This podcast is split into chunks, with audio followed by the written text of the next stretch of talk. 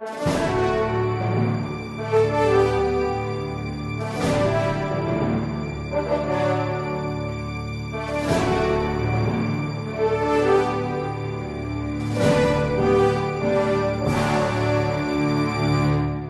Resposta Católica de hoje, gostaríamos de responder a pergunta se todos os sacerdotes podem ouvir confissões.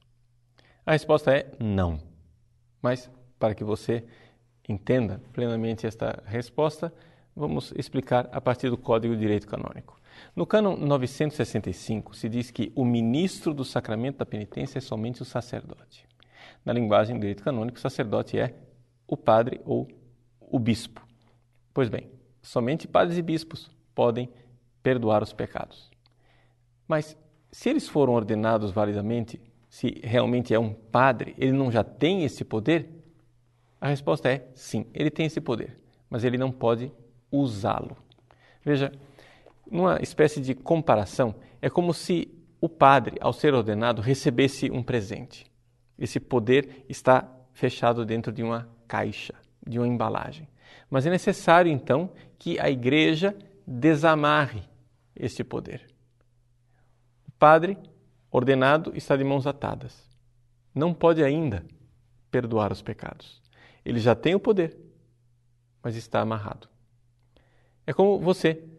Você tem o poder de nadar, tem essa capacidade, mas se você estiver de mãos amarradas, você vai para o fundo da piscina, não é verdade? Então, assim também o sacerdote ele não tem este poder liberado pela Igreja. É o que nós vemos no Cano 966, que diz assim: Para a válida absolvição dos pecados, se requer que o ministro, além do poder de ordem, ou seja, além de ter sido validamente ordenado, tenha a faculdade de exercer esse poder em favor dos fiéis aos quais dá absolvição. Então, é necessário um ato da igreja que dê a esse sacerdote é, a licença. Senão, a absolvição é inválida. Agora, por que a igreja fez isso? Fez por uma razão muito clara. Quando um fiel se confessa, está abrindo o sacrário da sua consciência ao sacerdote. E não é porque uma pessoa é validamente ordenada, é realmente padre, que ele está pronto para fazer isso, porque, infelizmente, o Código de Direito Canônico o atesta.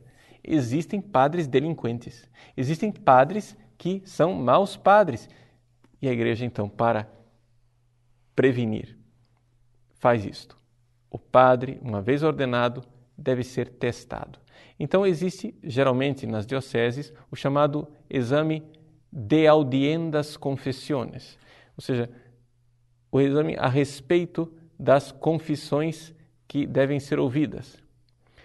Isso quer dizer que o padre ordenado ou o seminarista que vai ser ordenado padre preste esse exame e a igreja vai avaliar se ele realmente está capacitado para ouvir confissões.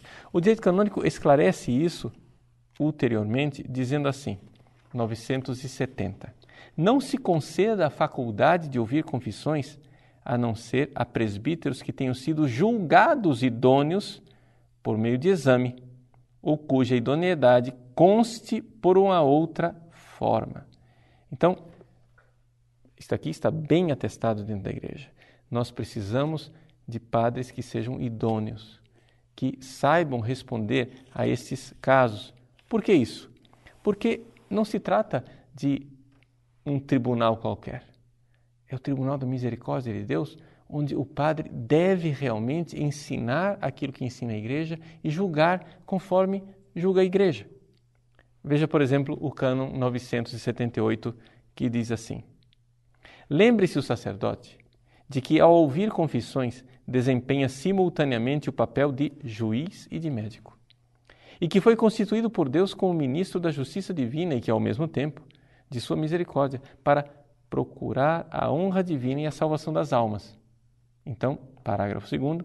O confessor, como ministro da igreja ao administrar o sacramento, aqui, atenha-se fielmente à doutrina do magistério e as normas dadas pela autoridade competente.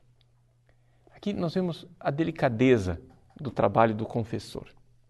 Uma delicadeza que não basta ele ser ordenado padre. O padre deve a todo momento também estudar querer crescer espiritualmente, ele mesmo, para poder atender a esta necessidade de não julgar por si mesmo, mas julgar em nome da igreja, com a doutrina da igreja e com as normas da igreja. O trabalho de ouvir confissões é um trabalho extraordinário e uma das missões que melhor define o sacerdócio católico. Sentar-se generosamente no confessionário para ouvir confissões é uma das coisas que a igreja pede dos seus sacerdotes. Os grandes padres que foram dados pela igreja como modelo, como São João Maria Vianney, São Pio de Pietrelcina, não foram homens que receberam grandes cargos, mas foram homens que gastaram suas vidas no confessionário. As duas coisas que mais importante um padre pode fazer neste mundo é ouvir confissões e celebrar missa. Claro, e dentro da missa, pregar o evangelho. Esta realidade é a realidade que define o sacerdócio católico. O padre, ele é julgado pela igreja e então pode ou não estar apto para exercer esse delicado ministério. Mas se ele recebeu esse ministério, que ele se empenhe para ser fiel a ele e para continuar servindo a Deus, libertando tantas almas dos seus pecados.